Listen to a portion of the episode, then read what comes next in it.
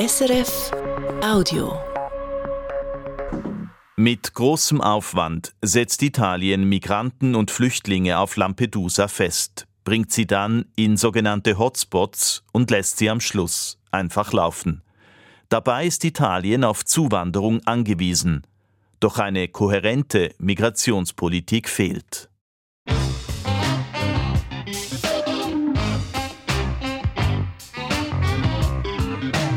International. Eine Sendung von Peter Vögeli.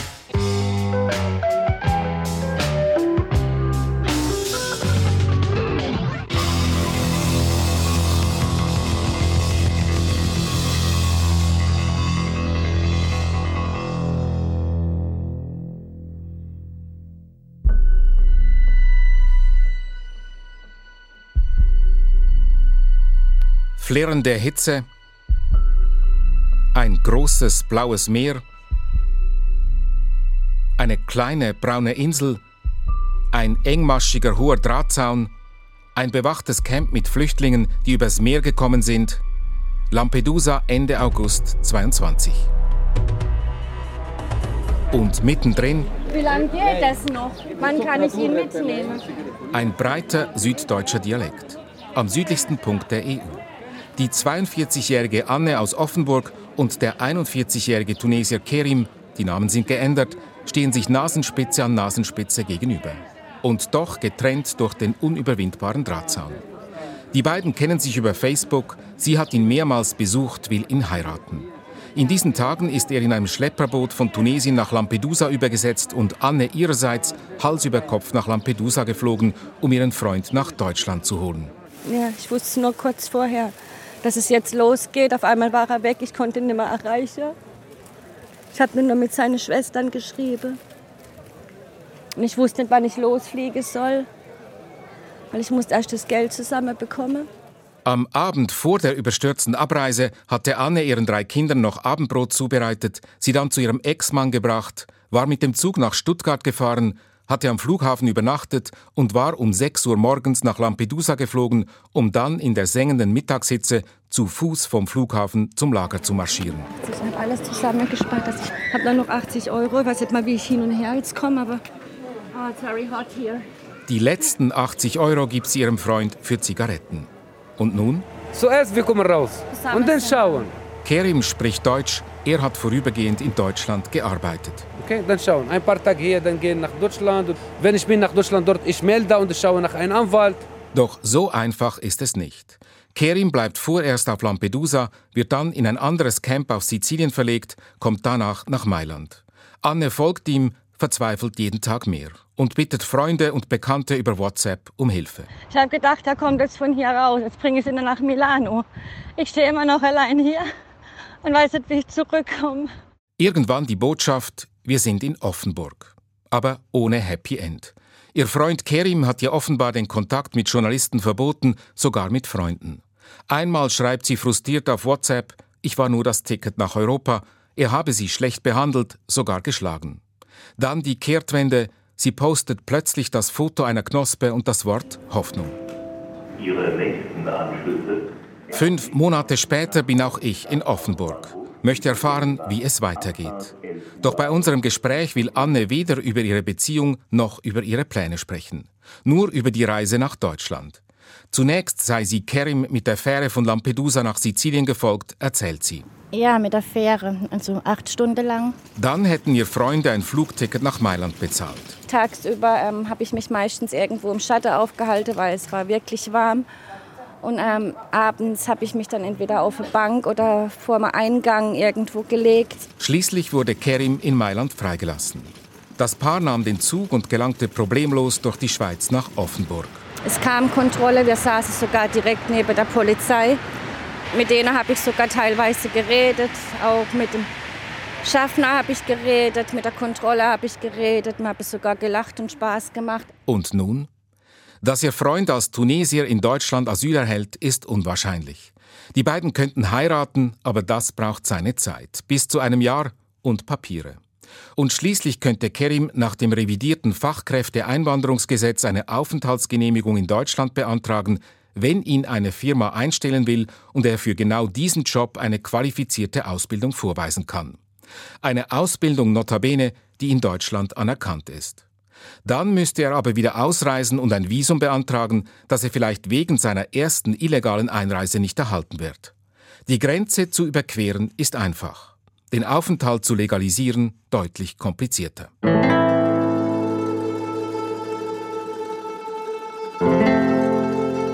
Die große Frage nach dieser Irrfahrt aber lautet, wieso treiben die italienischen Behörden einen solch großen Aufwand, Flüchtende aufzugreifen, festzusetzen, sie in verschiedene Lager zu transportieren, um sie danach 1500 Kilometer weiter nördlich an der nächsten Grenze einfach freizulassen?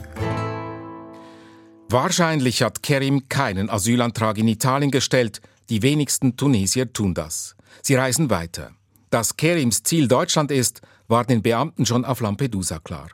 Er werde freikommen, aber nicht sofort, signalisierten sie schon vor Ort. Und so geschah es. Kerim erhielt von der Polizei in Mailand wahrscheinlich einen sogenannten Folio di Via, die schriftliche Aufforderung, das Land binnen 15 Tagen zu verlassen. Wohin auch immer. Hauptsache weg. Warum? Eine offizielle Rückführung ist kompliziert. Die Person muss in einem speziellen Flugzeug begleitet von zwei Beamten ins Herkunftsland zurückgebracht werden und dieses muss die Rückkehr akzeptieren. Kommt dazu, dass es lächerlich wenig Rückführungszentren gibt, sagt Christopher Hein, Professor für Migration und Asyl an der renommierten Luis-Universität in Rom und Gründer des italienischen Flüchtlingsrats, einer NGO. Die Aufnahmeplätze in Abschiebezentren sind äh, weniger als 1000 im ganzen Land. In Italien wie auch der gesamten EU würden nur rund 5% der Ausweisungen auch tatsächlich vollzogen. Das Problem ist seit Jahren bekannt. Die Zahl der Rückschaffungen aus Italien sei traditionell sehr tief, bestätigt Marco Accorinti, Dozent und Migrationsexperte an den Universitäten Roma 3 und Bolzano. I rimpatri in Italia storicamente sono stati pochissimi rispetto al numero degli ingressi irregolari. Was macht die neue Regierung Italiens unter Giorgia Meloni? Bis anhin vor allem viel Lärm. Zuerst brach sie einen Streit mit Frankreich vom Zaun. Seit Weihnachten hat sie die Rücknahme von Asylbewerbern aus der EU ausgesetzt, obwohl sie dazu verpflichtet wäre. Doch das Problem liegt gar nicht hier. Italien hat pro Kopf nur halb so viele Asylbewerber wie die Schweiz.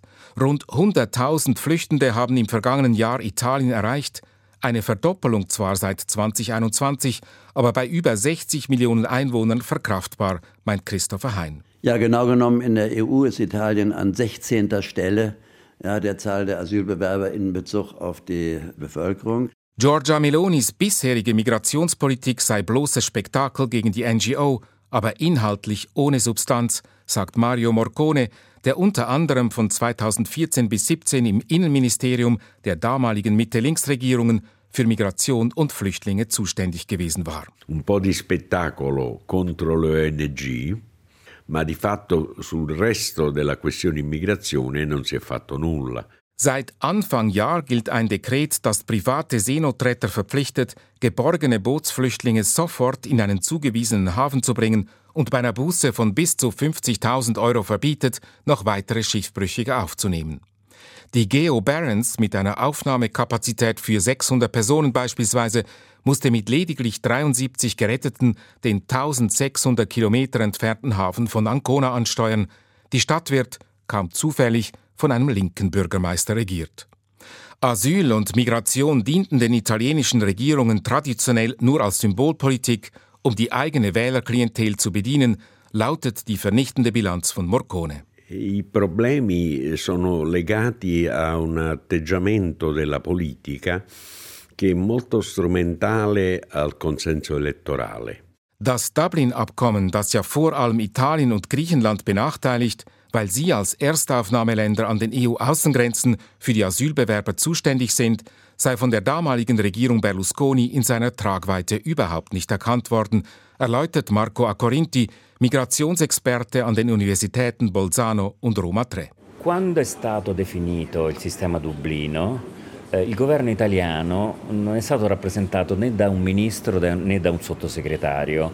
Andò a sottoscrivere l'accordo un funzionario del ministero che apparentemente non aveva neanche i poteri per firmare quell'accordo Die Regierung Berlusconi sei bei der Unterzeichnung weder durch einen Minister oder Staatssekretär vertreten gewesen, sondern habe einen untergeordneten Beamten ohne Kompetenzen nach Brüssel geschickt.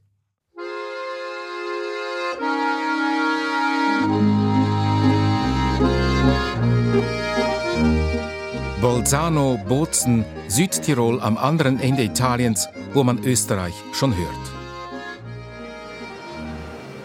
Wäre Kerim nicht mit Anne nach Offenburg gereist, hätte auch er, wie viele andere Migranten, rund um den Bahnhof von Bolzano stranden und in der Halblegalität verharren können. Ich treffe John, 27, aus Nigeria. I'm sleeping in the street. I'm living in the street under the bridge. Seit sechs Jahren lebt er auf der Straße, schläft unter einer Brücke. Die Caritas versorgt ihn mit Essen. Go to Caritas, 6 o'clock, they give us card.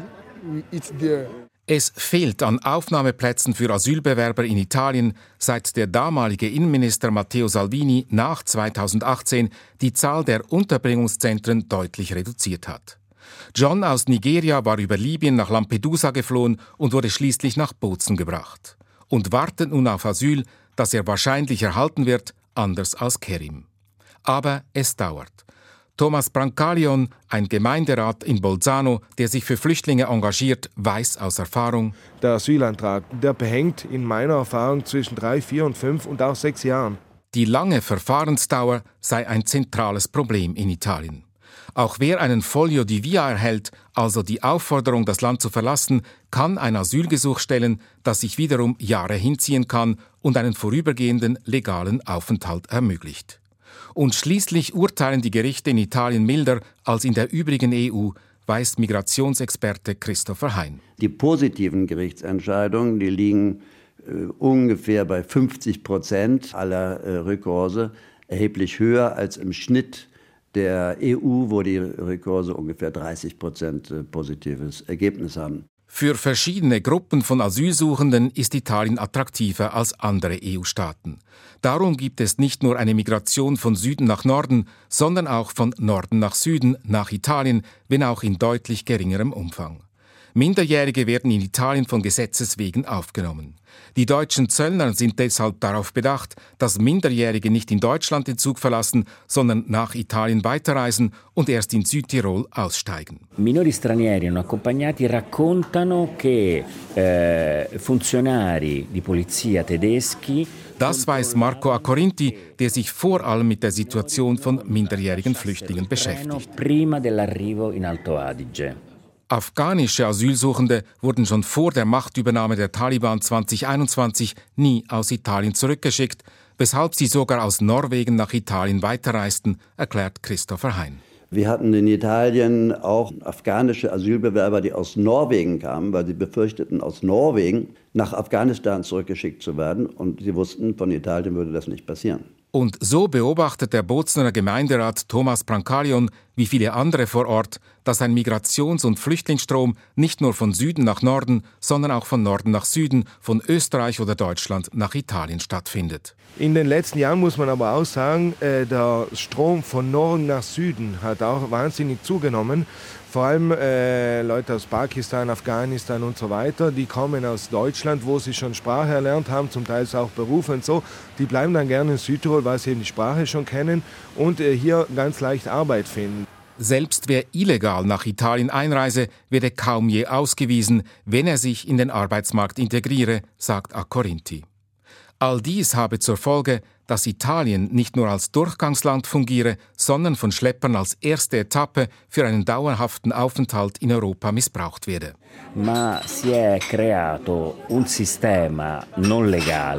Es handle sich um eine Art Schlepperunternehmen Deluxe, die damit Geld verdienten, indem sie ein ganzes Paket anböten. Also die Reise nach Italien, das Asylverfahren und die Integration in den Arbeitsmarkt. come tappa di un processo di ingresso in Europa. Schritte ins Ungewisse.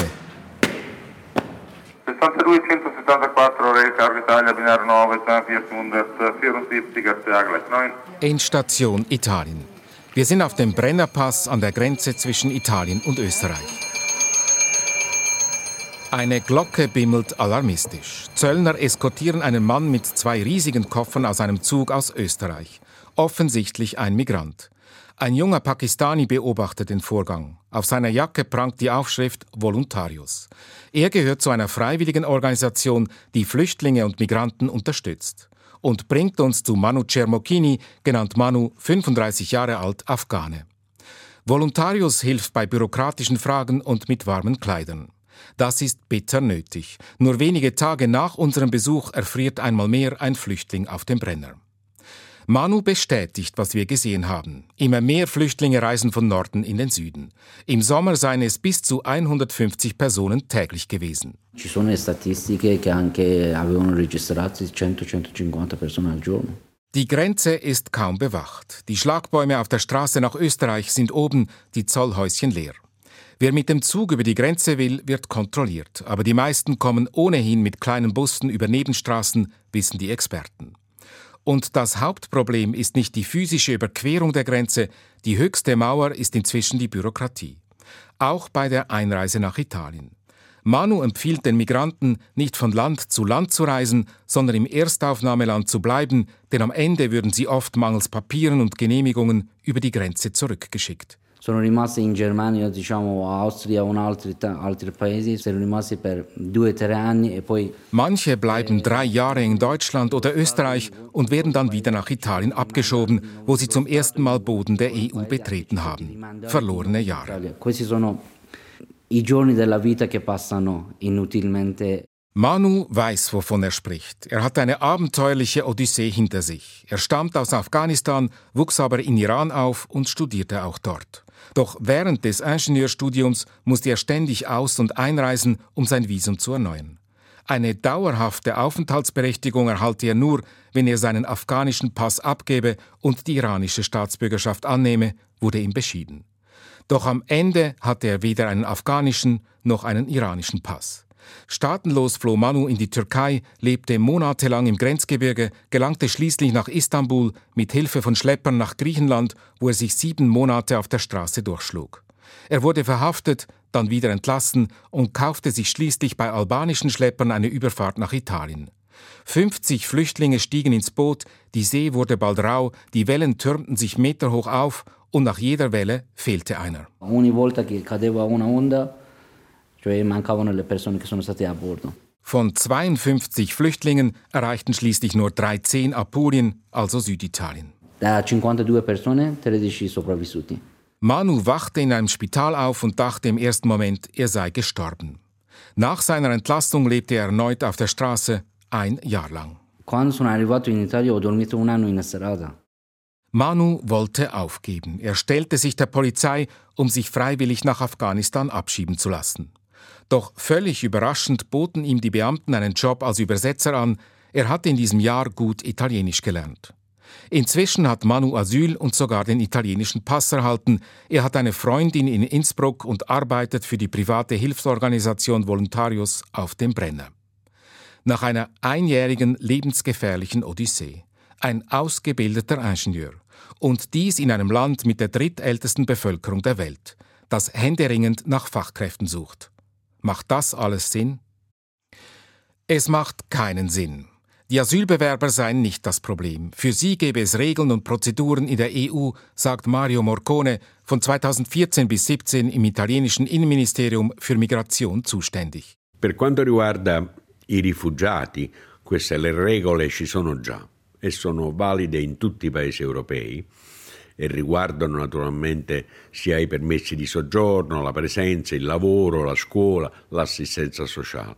Viel wichtiger wäre eine einheitliche Einwanderungspolitik in der EU mit klaren Regeln und Quoten für die legale Einreise nach Europa. Quoten, die von Land zu Land verschieden sein könnten. Credo che sia molto importante stabilire delle regole comuni per l'ingresso legale in Europa. Und gerade Italien brauche dringend qualifizierte Einwanderer, unterstreicht Migrationsexperte Christopher Hein von der Luis-Universität und präsentiert eindrückliche Zahlen. Also seit 2013 ist die Zahl von überwiegend jungen Italienerinnen und Italienern, die weggegangen sind, größer als die Gesamtzahl der Migranten in Italien. Das heißt mehr als fünf Millionen. Italien erlebe seine dritte große Auswanderungswelle der letzten 100 Jahre. Vor dem Ersten Weltkrieg hatten viele das Land Richtung Nord-, Südamerika und Australien verlassen. Nach dem Zweiten Weltkrieg suchten viele, vor allem aus dem Süden, Arbeit in Europa, nicht zuletzt in der Schweiz. Die neue dritte Welle umfasste vor allem junge, gut ausgebildete Akademiker und Wissenschaftlerinnen, insbesondere aus dem Norden Italiens. Sie haben eine gute Ausbildung. Sie haben einen Universitätsabschluss.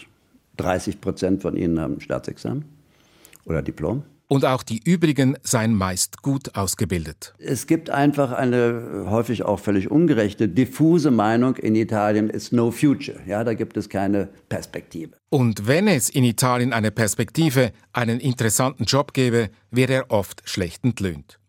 Um den Mangel an Fachkräften zu lindern, will die Regierung Meloni in diesem Jahr 82.000 zusätzliche Arbeitsvisa erteilen aber das ist nur ein Tropfen auf den heißen Stein, zumal darunter auch Saisoniers sowie Arbeitnehmer ohne Aufenthaltsgenehmigung fallen, deren Status nun legalisiert wird. Einer, der diesen demografischen Notfall im Blick hat, ist der 37-jährige Chris Richmond NZ. Er wurde in Côte d'Ivoire geboren, von US-Amerikanern adoptiert, ging in den USA zur Schule, studierte in der Schweiz und lebt heute als amerikanisch-schweizerischer Doppelbürger in Bologna. In die Schweiz kam er, weil er glaubte, sein leiblicher Vater lebe in der Eidgenossenschaft. Doch dies stellte sich schließlich als Irrtum heraus. Auch so eine Migrationsgeschichte. Aber eine erfolgreiche. NC hat die App Migrants entwickelt, die den Migranten helfen soll, legal in Italien Fuß zu fassen. Nella home trova oltre 10.000 moduli quiz tematici in diverse lingue, italiano, inglese, francese, oggi anche ucraino. Die App hat über 10.000 Module mit Quizfragen in verschiedenen Sprachen, auch ukrainisch, sagt er. Es sind Fragen zum Asylverfahren oder zu den grundlegenden Regeln des Arbeitsrechts, also zu allem, was man wissen muss, um in Italien Fuß zu fassen. Um einen Job zu finden, können die User darüber hinaus in verschiedenen Berufsmodulen eine Art Assessment absolvieren, das ihre professionellen Fähigkeiten misst. Unternehmen wiederum können Arbeitnehmer über die damit verknüpfte App PickMe rekrutieren. Migrants hat es in sich, weil sie inzwischen eine riesige Menge von Modulen und Fragen enthält. Wie viele? Wow. Dovrei controllare in database. Abbiamo ah, NC muss selbst kurz nachdenken und rechnen. 10.000 strukturierte Module mit je zehn Fragen in fünf Sprachen. Eine halbe Million Fragen insgesamt. Gut eine halbe Million Asylsuchende nutzten die App bislang und, darauf sind sie stolz, sie verweilten länger darauf als auf Facebook. Rund 80 Firmen nutzten inzwischen diese App, um Arbeitskräfte zu rekrutieren. Oggi riusciamo con PICMI a chiudere di media 72 inserimenti lavorativi al mese. Pro Monat finden etwa 72 User über diese App einen Job. Das ist nur ein Anfang. Aber auf dem diesjährigen World Economic Forum in Davos hat NC mit Mastercard und Visa verhandelt, die sich für eine Verknüpfung mit dieser App interessierten. Zwar erfolglos, aber er macht weiter. Und das ist nötig. 2015 wurde Europa von einer großen Flüchtlingskrise überrascht, Italien schon Jahre zuvor. Nun steigt erneut die Zahl der Asylbewerber in Deutschland, Österreich, Italien, auch in der Schweiz. Christine Schraner-Burgener, Leiterin des Staatssekretariats für Migration in Bern, ist besorgt. Wir sind in einer genauso herausfordernden Situation, würde ich sagen, wie im 2015 und fordert eine Revision des Dublin-Systems. Man muss wirklich das System gesamteuropäisch revidieren. Es brauche Quoten für die Verteilung von Asylbewerbern auf die einzelnen Staaten des Schengen-Raums, so wie es dies innerhalb der einzelnen Länder bereits gibt. Es braucht europäische Einwanderungsregeln, sagen die Experten. Doch aus der letzten großen Migrationskrise habe Europa nicht wirklich gelernt, bilanziert Christopher Hein in Rom. Überspitzt gesagt kann man das so sagen. Ja, Im Grunde genommen hat sich äh, nicht wirklich etwas verändert. Ja. Nun, da die Zahlen wieder steigen, da der Krieg in Europa Flüchtlinge aus der Ukraine und Hungernde aus vielen Ländern vertreibt, erhält Europa zynisch gesagt eine zweite Chance, es besser zu machen.